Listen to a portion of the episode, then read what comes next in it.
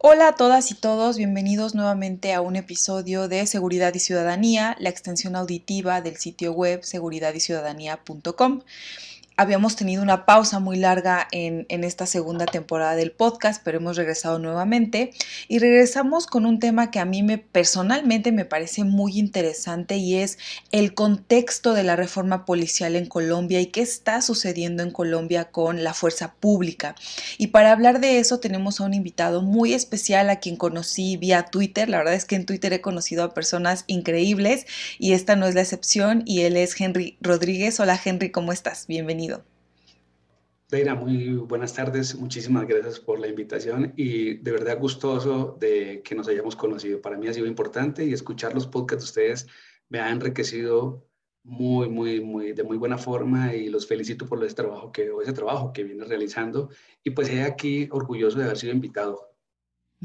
Muchas gracias, Henry. Pues contarles a quienes nos escuchan que Henry eh, no solamente es actualmente un, investigador y consultor en temas de seguridad y de inteligencia, sino que también tuvo un largo paso por la Policía Nacional de Colombia. Tiene una gran experiencia operativa en estos temas que vamos a, trabajar.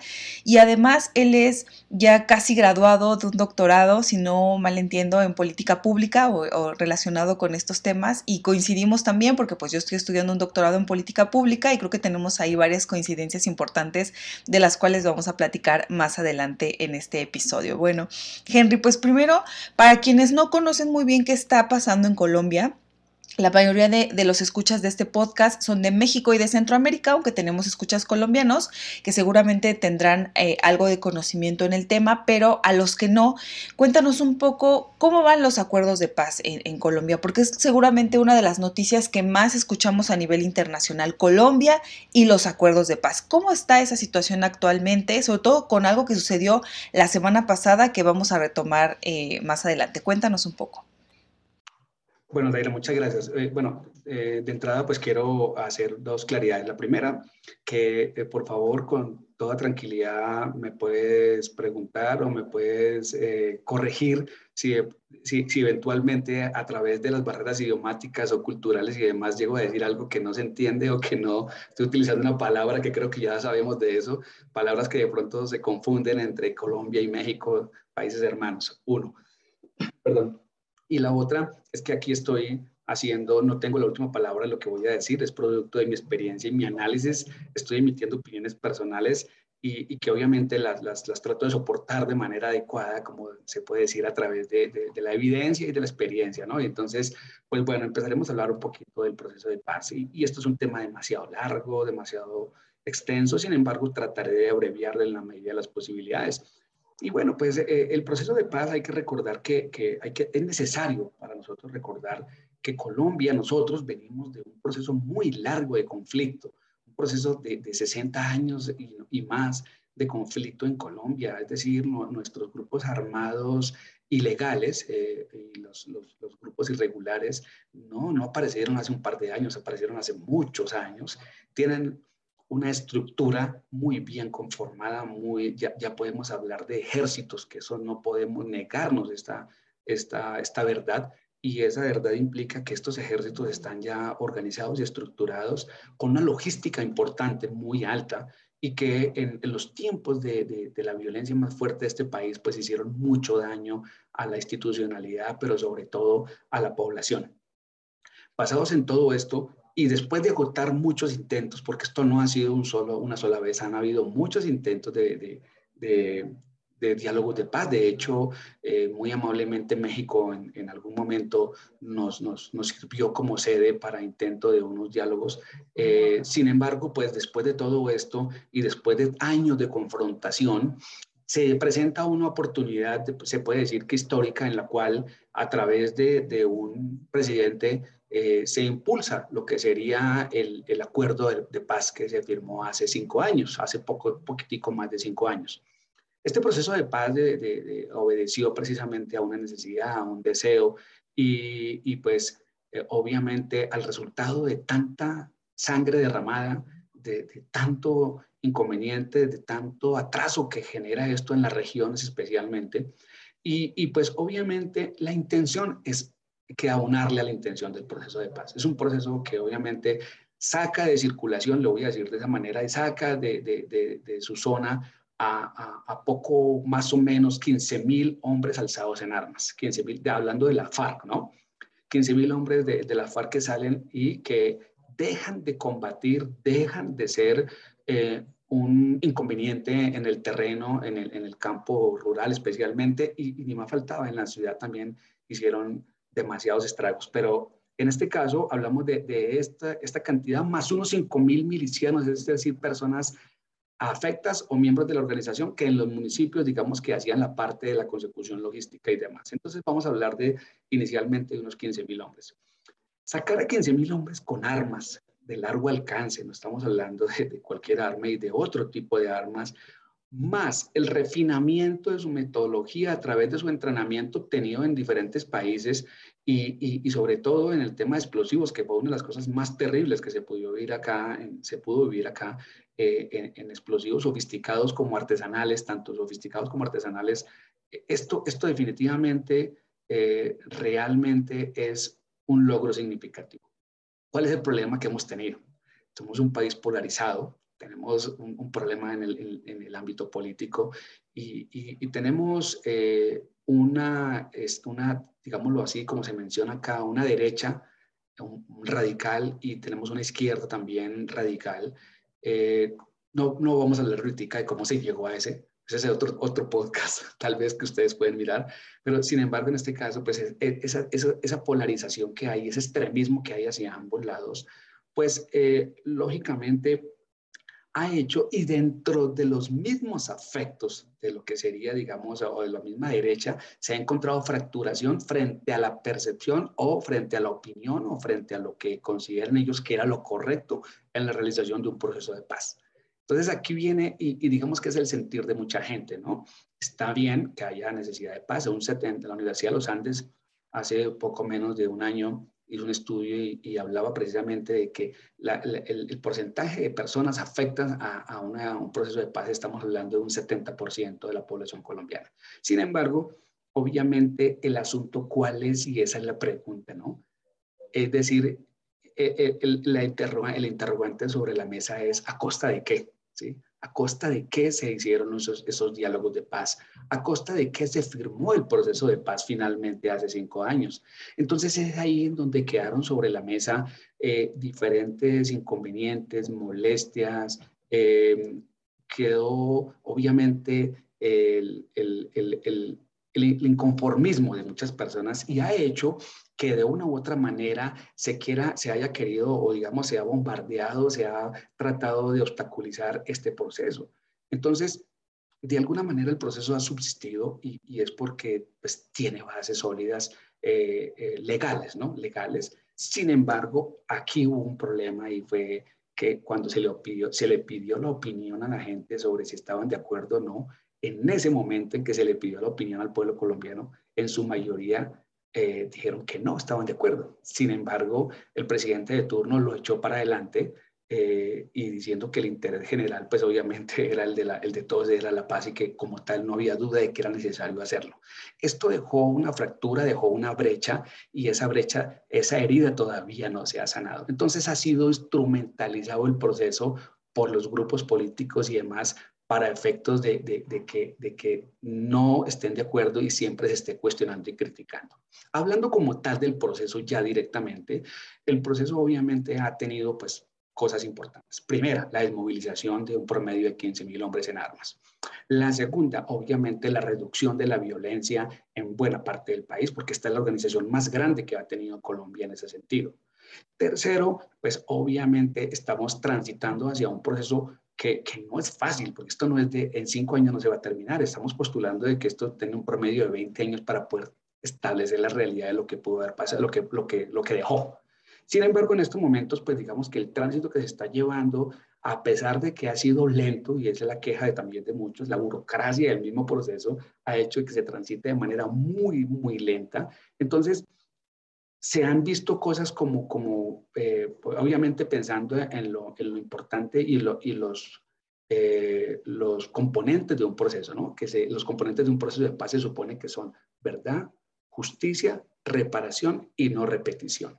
Entonces, al estar revisando esos cuatro componentes de un proceso de paz, es donde se puede hacer la evaluación, se puede decir que aplicada, o como dicen ustedes, o juiciosa, como decimos nosotros, de, ese proceso. Entonces, si la verdad se ha dicho, es ahí en donde todavía hay fallas. La justicia no ha aplicado eficientemente y esa creo que ha sido el mayor inconformismo, porque ninguno de los que están en el proceso, pues obviamente está pagando un día de cárcel. Eh, reparación, pues no han devuelto ni el dinero completo ni esas cosas y, va a ser muy difícil que eso ocurra. Y la no repetición. Resulta que ya, pues desafortunadamente, ya hay un buen grupo, ¿no? un número, un número grande de gente que se deslindó del proceso, desertó del proceso y regresaron a las armas. Eso ha sido terrible, ha sido inconveniente, molesto, incómodo. Y dentro de esta misma gente hay una división. Entonces hay unos que se declaran como las FARC, ¿cierto? Las FARC que nunca se, se dieron a haber desmovilizado y otros que se llamaron de otra manera, que están también inconformes y que decían que ellos definitivamente eh, eh, no, no, no, iban a continuar en esto y que iban a seguir, pero al fin y al cabo, casi que lo ha demostrado con, con, con mucha, eh, con mucho profesionalismo y con evidencia sólida, es que esta gente se retiró a lo mismo, ¿sí? Y a seguir en, en, en su, en su macabro negocio de narcotráfico. Eh, uno de estos grupos se refugió en Venezuela, que es otro problema serio que tenemos ahí, refugiado totalmente en Venezuela, el otro a este lado, y entre ellos mismos, eh, fíjate cómo, cómo se han presentado noticias recientes en donde en el mismo frontera con Venezuela, eh, entre ellos mismos se han, se han asesinado. y, y han habido unos ajusticiamientos ahí internos por esa, precisamente por ese querer el control territorial nuevamente, por querer tener el control de esas disidencias, por querer tener el control de, de, esta empresa criminal. Entonces, frente a todo esto que estamos hablando, pues obviamente como ha venido tan lentamente, pues ese ha sido el caldo de cultivo para la inconformidad que hay. Que el proceso de todas maneras no se ha caído por ahora no creo que se vaya a caer, eh, eso es importante. Pero dentro de la misma organización eh, guerrillera, por ejemplo, encontramos problemas serios y que se demostró durante el proceso fue como ocurre hasta en las mismas instituciones, es triste, ¿no? Esa fractura y esa brecha entre lo que es la dirección y la base. Entonces, muchos de esta gente se fueron diciendo, no, es que aquí, aquí todo lo hicieron fue para, la, para los jefes, todo lo hicieron fue para los comandantes. ¿Y nosotros qué? Entonces a nosotros nos tiraron allá y nos dejaron votados, entonces pues obviamente se generó inconformidad. Y eso mismo que es lo que ocurre siempre y en todas partes está pasando en todo sentido y es la, la, las gentes allá solitas y el mismo Estado se encarga de que el Estado aquí arriba centralizado en Bogotá, todo muy bien, pero allá la gente en las regiones un poco solas. Entonces, ahí es, esa posibilidad de inconformismo, de molestia y hace que precisamente se mantenga un, un halo de desconfianza sin embargo, insisto, seguimos en el proceso. Hace poco, el, perdón, el, Antonio Guterres, hace, hace poco menos de seis meses, que en la celebración de los cinco años, hablaba precisamente de que era eh, emulable este proceso, que se encontraban fallas, que estaba siendo muy lento en el informe que él entregó, que estaba siendo muy lento, pero que de todas maneras la transición se venía dando y que, y que veía con buenos ojos y el informe que él tenía daba con buenos ojos esa posibilidad de continuidad y la terminación del mismo. Mientras tanto, desafortunadamente, se ha recrudecido la violencia en el país. Entonces, tenemos en diferentes regiones, nuevamente tenemos un problema serio y es algo que, que, que te va a llamar la atención poderosamente y ese es el tema de los feminicidios y, y, el trato de la mujer por parte de todos estos delincuentes de las organizaciones, ¿no? No, no solamente estamos hablando de, de, la violencia intrafamiliar o, o, la violencia de género, sino estamos hablando de que en estas organizaciones definitivamente el, el maltrato y la deshumanización del trato hacia la mujer es una cosa terrible. Entonces se ha venido incrementando esto, la muerte de los líderes y toda esta situación que de los líderes sociales, pues ha hecho que, que se entre en una etapa de desgaste y que, y que se frene un poco todo lo que se viene haciendo. Sin embargo, a pesar de que, por ejemplo, en este gobierno actual había escepticismo y digamos que no entraron eh, a, a, gobernar eh, siendo afectos del proceso, pues terminaron diciéndole al mundo de que definitivamente lo iban a apoyar a que continuara. Pero pues obviamente, ¿qué significa eso? Que no hay el impulso completo para que las cosas funcionen, no hay el impulso total. estamos dependiendo de cosas como las que acaban de pasar en la JEP y lo que viene ocurriendo después de largo tiempo, pero en sí el resumen es, el proceso continúa, es un proceso con defectos como, como todo, no va a haber un proceso fácil en el mundo, no va a ser un proceso mágico y ni va a ser inmediato, esto es de largo aliento, es un poco complicado, pero en términos generales, para mi opinión, a ver, no contar hoy en día eh, eh, con, con, con 15 mil aproximadamente hombres en armas, eh, perdón, ya haciendo violencia, ejerciendo violencia en el campo en los menos, los menos favorecidos, eso me parece que ya es ganancia para nuestro país. Desafortunadamente no era la única guerrilla que había, tenemos el ELN que sigue operando o sigue delinquiendo más bien, y otras organizaciones de narcotráfico y demás que siguen siendo un problema para la seguridad de nuestro país y la seguridad interna, lógicamente. No sé si hasta ahí tengas alguna pregunta para mí. Gracias, Henry. Creo que nos pones un panorama bastante completo sobre lo que ha sucedido, al menos en estos, en estos cinco años en los que se ha implementado o se han implementado los acuerdos de paz. Me parece muy importante recordar a las personas que nos escuchan que obviamente el conflicto en Colombia, que como tú bien nos dices, ya tiene muchísimos años, eh, no es un conflicto con una sola parte eh, eh, contraria a las fuerzas gubernamentales o a la fuerza pública, ¿no? Hay muchos otros grupos armados no estatales que estuvieron involucrados, unos de mayor nivel, otros de menor nivel, y el impacto pues que estos han generado en la sociedad y en la violencia puede tratarse diferenciadamente, pero al final de cuentas no estamos hablando de una situación homogénea y creo que tu, tu, respuesta a la pregunta sobre qué está pasando nos da justo ese panorama, ¿no? Que no es una cuestión que esté homogénea, y que no está homogénea ni siquiera en el sentido de la aceptación social. Es decir, seguramente y yo platicando con otros amigos y colegas colombianos nos decían, es que nadie en Colombia realmente en su sano juicio se va a oponer a la paz. Eso ya sería a estas alturas muy absurdo.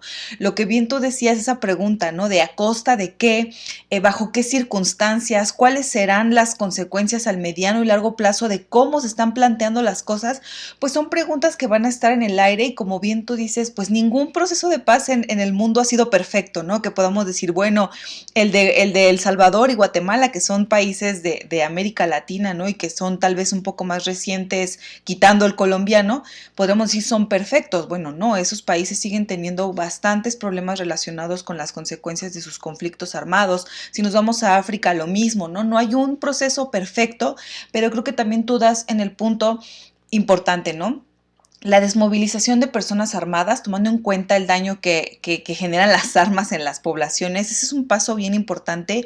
Y algo que a mí personalmente también me ha parecido importante es el nivel de institucionalización que le han dado al acuerdo, a los acuerdos de paz, y particularmente me quiero centrar en la Jurisdicción Especial para la Paz, ¿no? Porque la Jurisdicción Especial para la Paz, pues ha generado eh, una serie de mecanismos, digamos, relacionados con, con esos cuatro elementos que, tú nos referías, sobre todo el que tiene que ver con la verdad y la justicia, ¿no? Y, y, de alguna forma la generación de garantías de no repetición.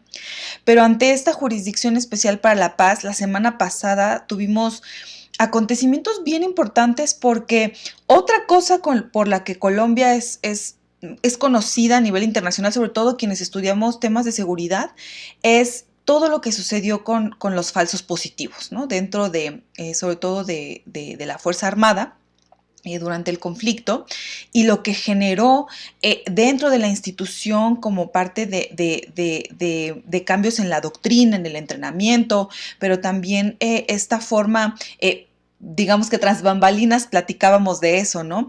Esta forma de ver los resultados a partir de los números, ¿no? Y estos incentivos perversos que se generaron a partir de necesitamos esta cantidad, presentar cantidades, ¿no? No, ¿no? no necesitamos cuestiones cualitativas, sino necesitamos el número que nos muestre que estamos avanzando. Y eso, entre muchas otras cosas, porque este es un problema que me parece bastante complejo, pues generaron este fenómeno de los falsos positivos, que es muy, muy estudiado ya en, la academia, pero que la semana pasada en, en estas audiencias de reconocimiento, miembros de la fuerza pública aceptaron su responsabilidad en relación a estos falsos positivos. Y, y me gustaría preguntarte entonces, tú, ¿cómo, cómo vislumbras em, eh, esto que sucedió la semana pasada y qué tanto va a impactar en la fuerza pública eh, en tanto el camino que se tiene que recorrer con, con, con, los acuerdos de paz y sobre todo en la percepción que la ciudadanía ya tiene de la fuerza pública o tenía. ¿Crees que esto la modifique, eh, haga que las personas se sientan tal vez más, mm, que comprendan mejor a la fuerza pública y su actuación o más bien sientan un poco más de recelo, un poco más de resistencia a tener cercanía? ¿Tú, tú cómo vislumbras todo esto que sucedió la semana pasada? Uy, esto es, esto, es, esto es bastante, ¿no? Esto es bastante y, y lo puedo decir que inicialmente como colombiano, adicionalmente eso como ex miembro de la Fuerza Pública en Colombia, eh, tercero, pues ya voy teniendo la óptica que, que, tengo y el análisis que hago desde mi posición actual y habiendo conocido desde afuera ya muchas cosas, pues obviamente aquí hay varios asuntos a considerar. Esto es una pregunta muy amplia y, y, empezamos por el, por el Tribunal de Justicia Especial para la Paz, la JEP. La JEP tiene un reto muy, muy, muy alto y, y los contradictores obviamente ese ha sido la manzana de la discordia y, pues obviamente se ha presentado como, como eh, se ha querido mencionar como un, un tribunal de, eh, perdón que me fue la palabra, eh, que no va a garantizar verdaderamente la, justicia, ¿verdad? Entonces, de impunidad, perdónenme la palabra, la impunidad. Este es un tribunal que podría, eh, inicialmente sus contradictores lo mencionaban como, como una organización, institución que lo que estaba era garantizando la impunidad y lógicamente no estaba garantizando que los cuatro vectores que, por sobre los que se mueve un proceso se estuvieran cumpliendo.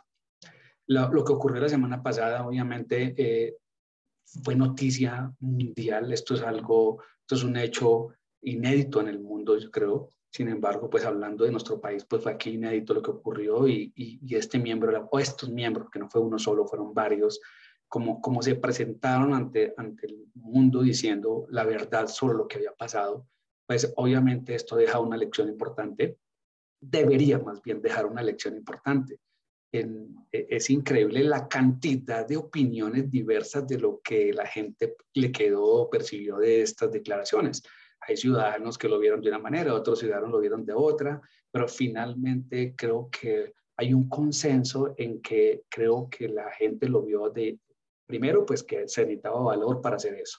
La segunda cosa, que era una lección para la misma FARC, que fue la que se desmovilizó, porque la FARC no ha hecho esto todavía. La FARC ha hablado en general, más no ha hablado en lo particular con relación a estos casos, como los mencionaba en este caso uno de los, de los, eh, confesos eh, militares que decía con nombre propio y explicando puntualmente de qué manera, como él decía, el modus operandi, porque eso no es ningún tipo de, es una acción criminal y obviamente él decía, el modus operandi como lo hacíamos era de esta manera. O sea, y, y esto ocurrió hace muchos años, sin embargo, fíjate cómo, cómo no encontramos esos mismos archivos de parte de las FARC diciendo eso, ¿no? Si nosotros lo hicimos de esta manera, lo planeamos de esta forma, están diciendo aceptamos, ¿cierto? En general aceptamos que sí fuimos los autores de eso, pero no quieren dar detalles.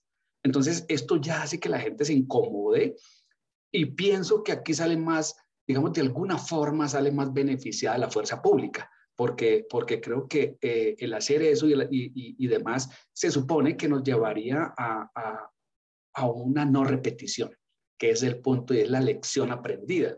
Y, yo creo que eso es importante. Para mí, creo que lo más importante de todo esto es que sí se conoce y se conocía esto. Esto es el, primer paso para evitar que se vuelva a repetir. O sea, lo que de pronto no ha logrado en su, en su mayoría o no ha logrado la FARC, de pronto lo va a lograr la fuerza pública y es necesario, imprescindible que la fuerza pública aprenda la lección. Y la lección es, esto no puede volver a ocurrir. Entonces, precisamente conectando con ese comentario, eh, eh, Daira, y gracias por haber visto esas sesiones que son tan importantes, esas audiencias, es que aquí hay un asunto del cual obviamente nos podemos deslindar. Y aquí no estoy justificando de ninguna manera ni a los militares ni a los policías que se hayan visto inmersos en los denominados falsos positivos. Aquí se trata de un asunto que implica eh, eh, colateralmente a todo el aparato del Estado. Y, en ese asunto viene algo que mencionaban muchísimo los, los confesos, y es el asunto de todo lo hicimos para la presión de los resultados. nosotros todo esto fue que nos presionaban, nos presionaban los resultados, los resultados. Algunos podrán creer de que no, cada quien tiene que ser responsable, aquí no existe la, la, la, la de, ¿qué? debida obediencia, obediencia debida, entonces como tal cada quien es responsable de sus actos. Sin embargo, obviamente, después de que la presión sea tan alta en la, investigación que estoy haciendo, precisamente que terminé la investigación de la tesis, eh, eh, lleva a demostrar que efectivamente el, el hecho de la presión que venga por parte del nivel superior hacia abajo conlleva, a, induce a que, a que el uniformado o el funcionario de alguna manera se atreva a cometer errores graves como estos para efectos de dar cumplimiento a lo que se le está exigiendo que debe cumplir, basado en que en una estadística descriptiva, en una estadística comparativa. Y es lo que mencionaban y, que está ya más que hablado, sin embargo, esto no solamente la preocupación que yo tengo de esto es que no solamente, y por eso no me concentré precisamente, como se ha investigado tanto, no me concentré en los falsos positivos de las fuerzas militares, sino que me dediqué fue más al tema de la policía, sabiendo que esto es transversal a otras instituciones del Estado.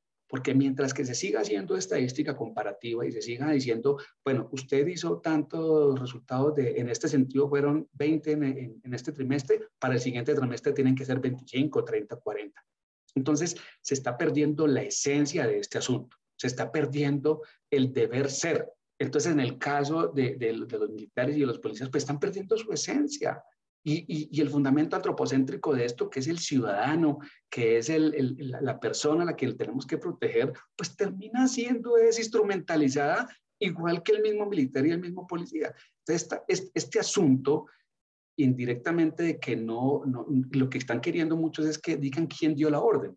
Entonces el asunto es que no va a ser fácil y no se va a poder de pronto demostrar en esta justicia y ni en el mundo, eh, a nivel del mundo, con todas las presiones que se tienen para establecer quién dio la orden, qué es lo que piden las madres de Suacha y todas las personas que, que se vieron afectadas de esta manera es, no va a ser fácil que puedan demostrar que le digan al expresidente A o el expresidente B o a quien sea o a tal general dio la orden. No lo, van a, no lo van a poder lograr tan fácilmente. El asunto aquí es que lo que sí pienso es que independientemente de todo, estaban ocurriendo, estaban, se sabían secretos a, voces, habían secretos a voces de que la presión que se estaba teniendo, efectivamente, tal y como lo mencionan ellos ahí, sí era ese detonante para que estas personas se animaran desafortunadamente a cometer ese tipo de arbitrariedades, de afectar los derechos humanos de quienes prometieron de que se los iban era a, a proteger y a cuidar. Entonces, ese es el punto el punto esencial de todo esto, creo que ahí, el, de alguna manera, si aprendemos la lección, se tiene que involucrar el Estado y hacia futuro y otros países deberían aprender esto para que no se repita. Y vuelvo, repito, en el estado de conciencia de que esto muy seguramente no solamente va a afectar si seguimos trabajando bajo las, la, la influencia de, de, de, de, lo que nos implica la banca internacional en este caso, y nos dice tienen que mostrar resultados para poderles financiar proyectos y demás. Hay que revisar eso bien, si, se está interpretando de buena manera o no, y en el caso de nosotros, para que no se llegue hasta ese punto de que entonces se convierte todo esto en cifras, cifras, cifras, pero ¿en dónde está la parte cualitativa? Ellos mismos hablan del impacto. El impacto es el que el ciudadano reciba, al final esté satisfecho, contento, feliz y orgulloso de su fuerza pública. Pero eso desafortunadamente tristemente basado en estos falsos positivos y en las irregularidades que, irregularidades que se han cometido en adelante, producto de todas estas presiones, pues el impacto nunca lo hubo y es por eso que las personas tienen hoy en día un, un inconformismo, una molestia con la fuerza pública en general, no solamente con la policía, sino con la fuerza pública. Entonces, estamos creyendo y estamos deseosos de que finalmente se erradique esta práctica que finalmente, si, si bien es cierto, no, no, la pueden demostrar como sistemática, si es, se ha presentado en diferentes partes al tiempo y, y, que, y que esa ocurrencia debe terminar, no debe volver a pasar nunca más porque nosotros prometimos como funcionarios públicos servir a la ciudadanía en cualquier campo en donde estemos. Y, y, y si, si, si se repite esto es grave, pero esto es, creo que era importante que se dijera, como dicen, y se dijo. Y estos confesos lo dijeron Ahora nos queda la tarea y les queda la tarea a los gobernantes de turno y a los que prometen que van a cambiar todo, de que en verdad esto no se repita. Gracias, Henry. Y creo que en este tema de la no repetición es como donde a veces eh, los, los gobiernos nos quedan cortos a los ciudadanos, ¿cierto? Hay muchos esfuerzos en muchos temas que nos hablan de cambios identitarios, ¿no?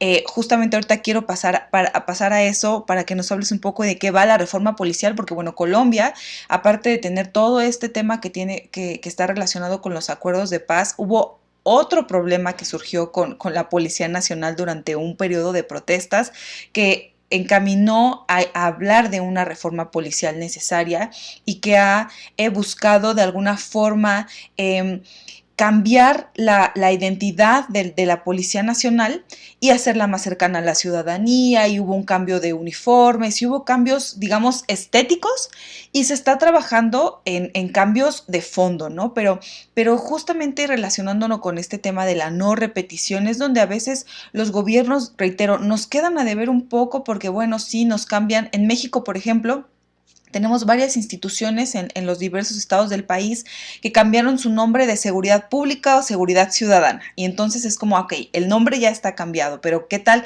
¿Cómo van las prácticas de esas del personal de esas instituciones? Y más que las prácticas, ¿cómo va su profesionalización? ¿Qué tanto la han modificado? ¿Qué tanto han modificado su entrenamiento, su equipamiento? ¿Cómo va su sistema de sanciones? ¿No? Todo este marco eh, de referencia que nos podría hablar de cambios más sustanciales y muchas veces esos cambios no llegan, ¿no? O sea, se va esa administración que cambió el nombre, pero no llegan esos cambios profundos que nos permitan hablar de que realmente hay un compromiso por las garantías de, no repetición, ¿no? Y también me parece importante un tema que tú tocaste y que eh, justo leía algunos artículos de opinión este fin de semana sobre esas audiencias en la JEP.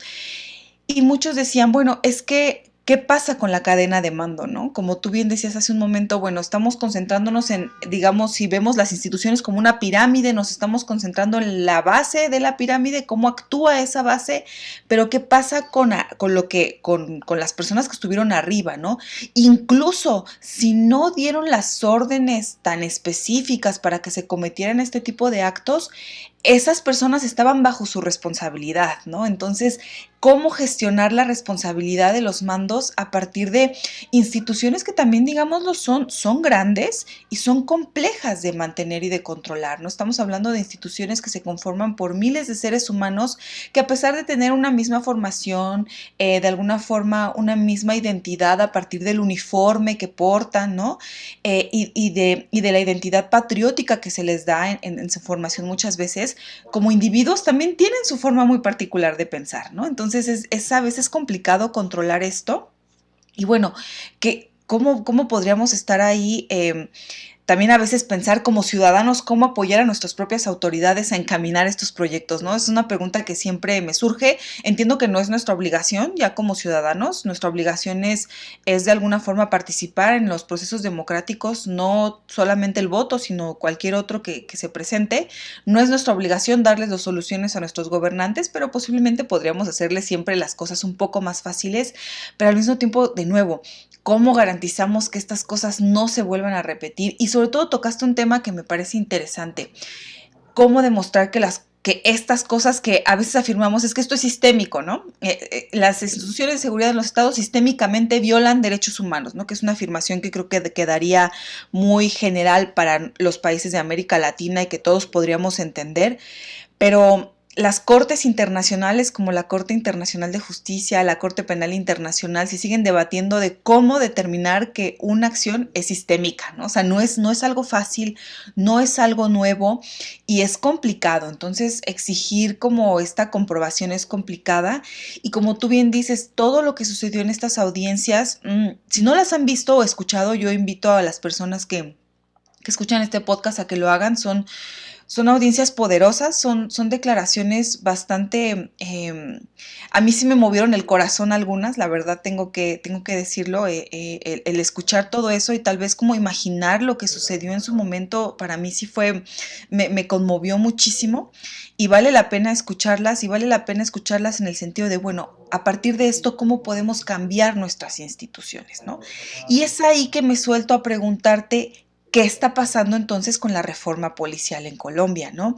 Em, digamos que esta pregunta, esta gran pregunta, conlleva unas preguntas más pequeñas, ¿no? ¿Qué llevó a esta situación? Que algunos tal vez lo conocen, otros no tanto, entonces si nos pudieras contextualizar un poquito qué llevó a la reforma policial ¿Y cómo se está viviendo desde tu perspectiva esta, estos cambios dentro de la institución?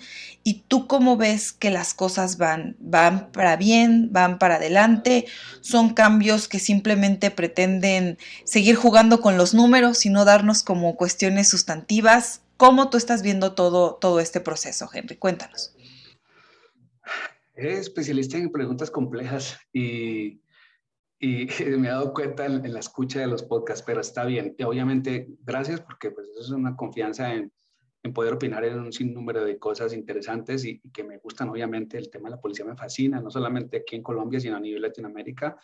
Eh, eh, es un tema bien, bien interesante y, y, que todavía no, no podemos declararnos como que tenemos la sapiencia absoluta en este sentido. Todos los días se aprende y mucho más como, como, como consecuencia de lo que, de lo, de lo que decía, eh, de lo que nos decía, ah, voy, a, voy a permitirme leer algo que sencillamente, textualmente, para una introducción de lo que ocurre. Mira, dice que la policía no viene de Marte. Las policías reflejan a las comunidades a las que sirven y cada comunidad tiene la policía que se merece. Esto lo dijo Hermann Goldstein y, y precisamente hablando de un modelo de policía que sugería de cómo hacer las cosas, ¿no? Atención de los problemas, es básicamente lo que él menciona esta parte, ¿no?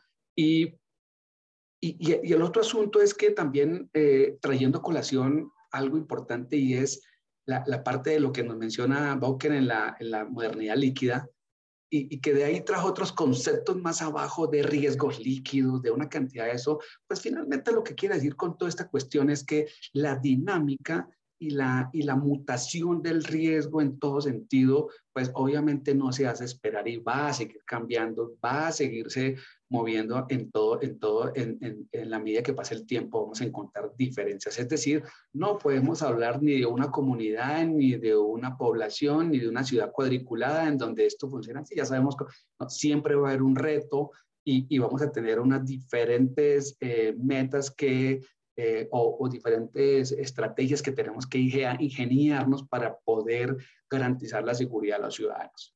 Dicho esto, pues obviamente parece ser que nos hemos venido quedando atrasados en, algunas de estas cosas y, pareciera que a veces la delincuencia está eh, eh, como que avasallándonos y nos agarra un poco como que a la defensiva. Nosotros nos, perdón, nos agarra es para, fuera de base y nosotros nos portamos reactivamente. Generalmente en la seguridad ciudadana está ocurriendo eso. No, no, no estamos y, va a ser difícil. Y este tema de la predicción del delito, precisamente, en el tema de la modernidad, en, el tema de la modernidad líquida, precisamente se habla de que casi que rompe el paradigma de la predicción. Se dice que eso ya no va a ser tan fácil predecir el futuro porque como esto es tan cambiante, pues no va a ser fácil. Entonces, obviamente se hace mucho más difícil el tema de la seguridad ciudadana.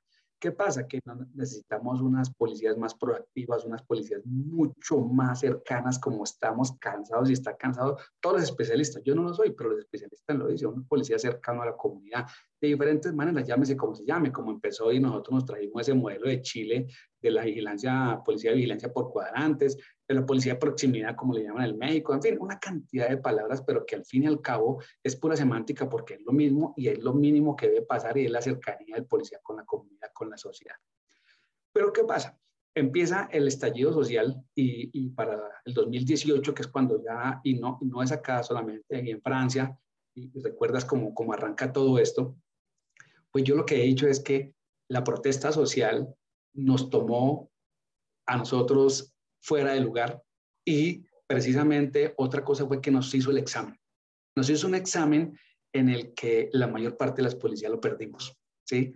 Y eso demostró nuestra fragilidad, nuestra debilidad en, en algunos aspectos.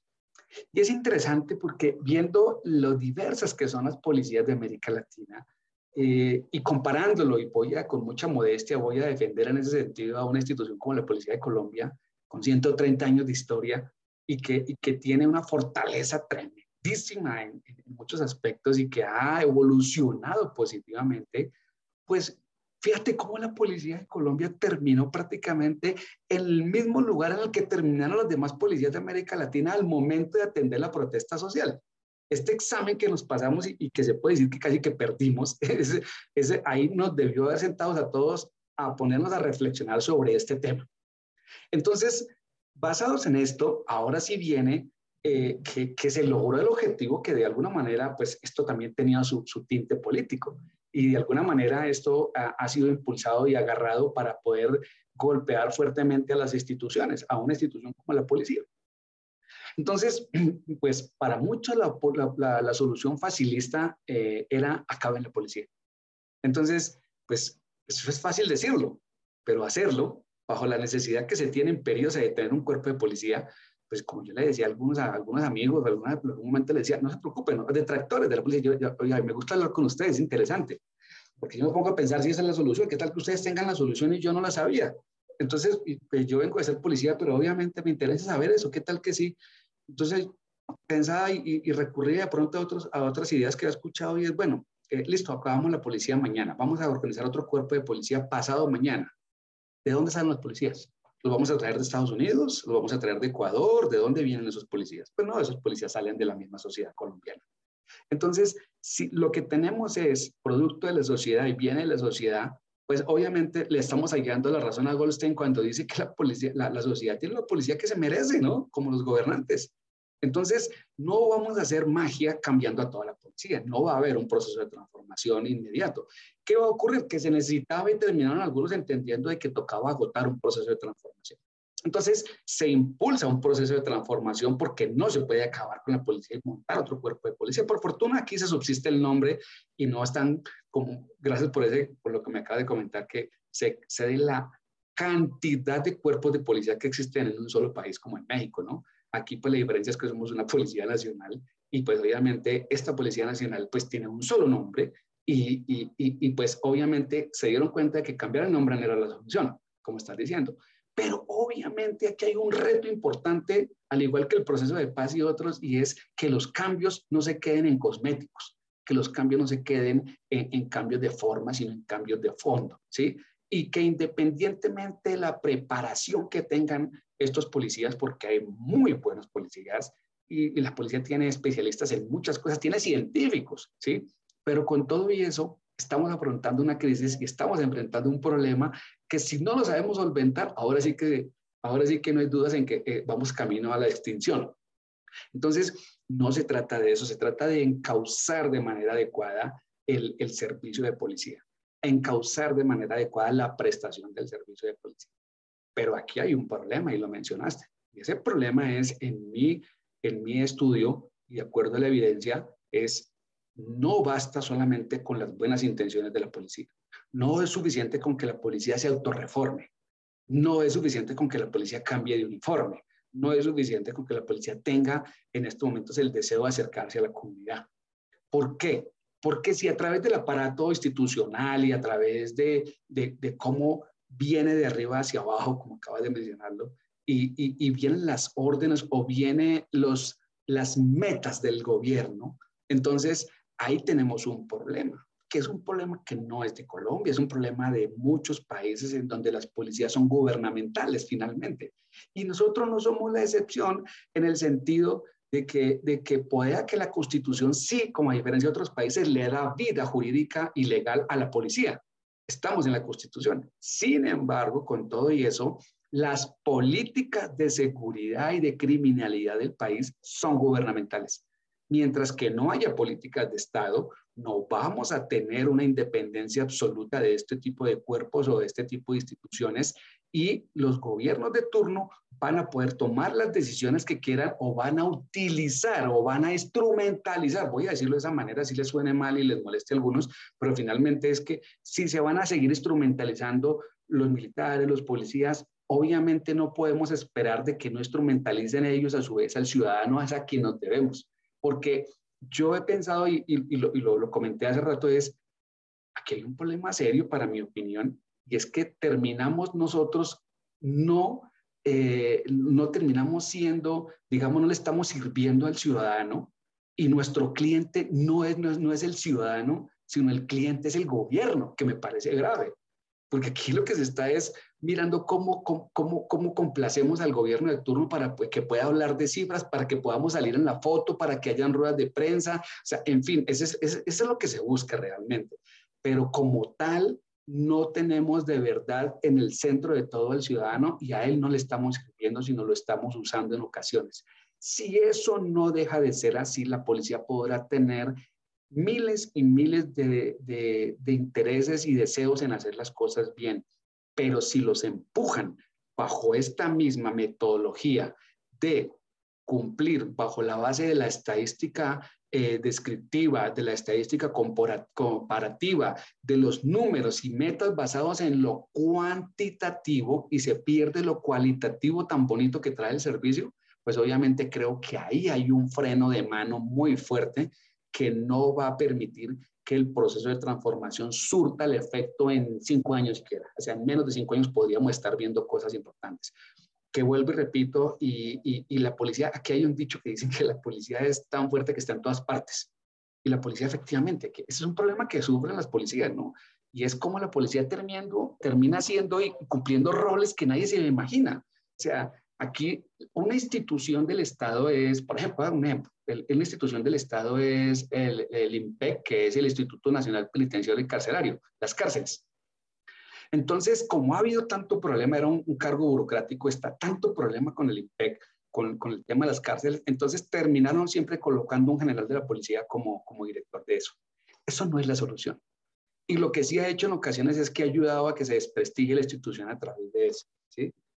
Entonces, vienen otras, y por qué no decir, o sea, aquí, aquí, aquí no es como allá, que es una policía para, la, para el comercio, una policía para no sé qué, no, no, aquí es la misma policía, pero empieza a distribuir gente en comisiones a diferentes partes, a querer saber de todo y hacer de todo, y eso es un tema que es grave y que se llama cogobernar, porque resulta de que, de que los que tienen que gobernar no gobiernan, pero como la institución, digamos así, tiene esa fortaleza y tiene eh, esa gente, tiene gente buena, digamos así, gente preparada, entonces en los municipios más alejados del país, en donde muchas veces son nombrados alcaldes de bolsillo, se puede decir, o, o, estas, esta gentecilla que, que de alguna manera llegan a simplemente buscar lo suyo, se puede decir así. Entonces, ¿Qué termina haciendo esto? Pues que muchas, eh, en, su mejor momento, yo, yo te contaba, pues los policías terminaban, era como cogobernando y, era sacando el pueblo adelante porque, porque esa es la institución que se quedaba, mientras que los gobernantes iban de turno y ellos no les importaba un carajo, lo que les interesaba era sencillamente los contratos y, y ver cómo se lucraban de esto. Entonces, sí hay una policía fuerte, hay una institución muy fuerte que en mi opinión, inclusive, y aprovecho esto para hacer un comentario, nosotros ya no deberíamos, dada la complejidad, los subgéneres del problema, lo atípica de esta misma institución, ya no deberíamos estar copiando modelos de otras partes. Aquí ya con la capacidad que se tiene, se debería estar generando un modelo de servicio de policía que podría ser replicable en otras latitudes y no hacer lo que hemos venido haciendo en ocasiones. Ya es hora de hablar por sí mismo, ya tenemos la maestría, ya tenemos, yo creo que tenemos un nivel muy alto, pero es necesario que hablemos como debe ser frente a lo que es ciencias policiales. Aquí nosotros tenemos el derecho de policía y estamos hablando de derecho de policía muy bien estructurado. Y antes habla de servicio de derecho de policía y abajo viene pues el servicio de policía, función de policía, actividad de policía, todas estas cosas. Sin embargo, se nos está quedando en la teoría y no es bueno. Necesitamos que quede en la práctica y que, y que, y que haya esa parte. Entonces, yo sí creo que existe eh, muy buen interés que la institución, y voy a traer aquí un comentario de Yanilda González, creo que la conoces, ¿no? Eh, eh, esta es una mujer que yo admiro bastante y, que a pesar de que no lleva demasiado tiempo en la, parte de conocer esto, lo ha hecho con, con, con un profesionalismo importante. Y ella en su diagnóstico que hizo el año pasado cuando pasó por acá, dijo que ella admiraba y entendía cómo, cómo la policía ha llegado tan lejos, porque sin embargo tenía un problema y era de índole el poder estructural de la policía.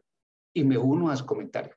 Ella lo dijo de esa manera y creo que es cierto. Es una policía tan fuerte que, que, que realmente a veces le ha costado trabajo agachar la cabeza y ser humilde y decir, sí, sí, yo creo que sí necesito ayuda y escucho consejos. Entonces, pienso que ahí, porque ahí hay un aspecto importante y es la participación del ciudadano. Y es eso que yo terminé viendo con buenos ojos eh, eso que hacen ustedes en México y que, que, que el INCIDE ha venido haciendo, me parece interesante ese asunto, lo conocí de primera mano, tuve la, oportunidad y de hecho estuve por allá en uno de los municipios como invitado. Me pareció muy interesante este tema de auditar a las policías y, y, de estar ahí como observador, me parece interesante. Y la sociedad civil debería tener esa posibilidad. Y nosotros aquí en Colombia lo único con lo que nos hemos, creemos que, y eso me parece que está mal, que nosotros creamos que simplemente con la rendición de cuentas es porque yo lo digo y se acabó. No, hay que abrir las puertas porque nosotros somos funcionarios públicos deberíamos abrir las puertas y que venga la ciudadanía, nos cuestione, nos felicite, nos audite, nos lleve un control, un control ciudadano válido para mi opinión. Y eso ayudaría muchísimo, pero en lo que estoy viendo esa parte no está.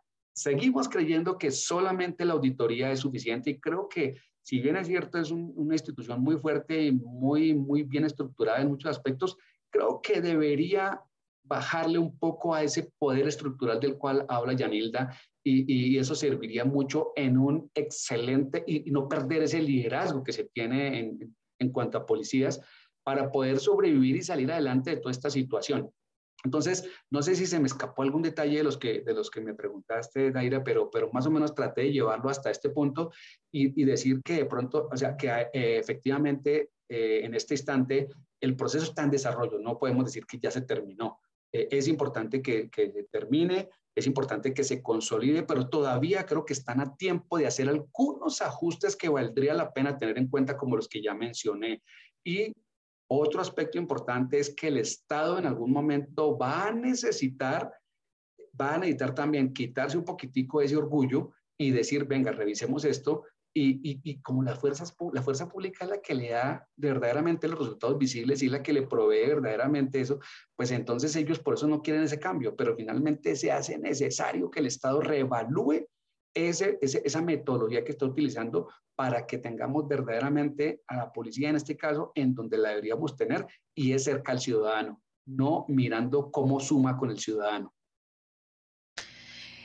Henry, es que esto que mencionas me, me, deja pensando sobre todo en que muchas veces cuando estamos cuestionando la actuación de las instituciones de seguridad, particularmente de la policía en este caso, eh, la vemos como un ente aislado del Estado, ¿cierto? O sea, como una institución que pareciera ser eh, un, un, pues sí, un, un agente más, pero no nos damos cuenta de esas implicaciones. Tú, tú mencionabas al principio esta parte de cómo la policía de alguna forma es un reflejo de, la ciudadanía, ¿no? Pero también el Estado que tenemos es un reflejo de esa construcción eh, que, como, como, ciudadanos nos hemos dado al lugar y al territorio en el que vivimos, ¿no?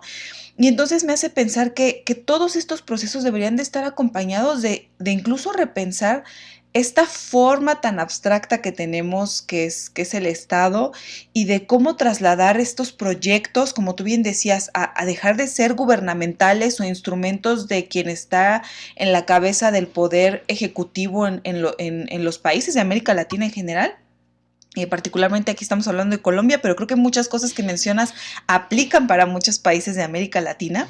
Eh, dejar de pensar estas cosas como, como un proceso de que llega una persona líder y cambia todo, y después llega otra persona y eso no le gustó y lo vuelve a cambiar. O sea, ¿cómo pensamos una estructura que nos dé un camino a largo plazo y un poco de certeza también a la ciudadanía de decir, bueno, yo sé que está este proyecto y que en 20 años se esperan resultados. No sé si me va a tocar verlos o no, pero se está caminando y estos son los objetivos.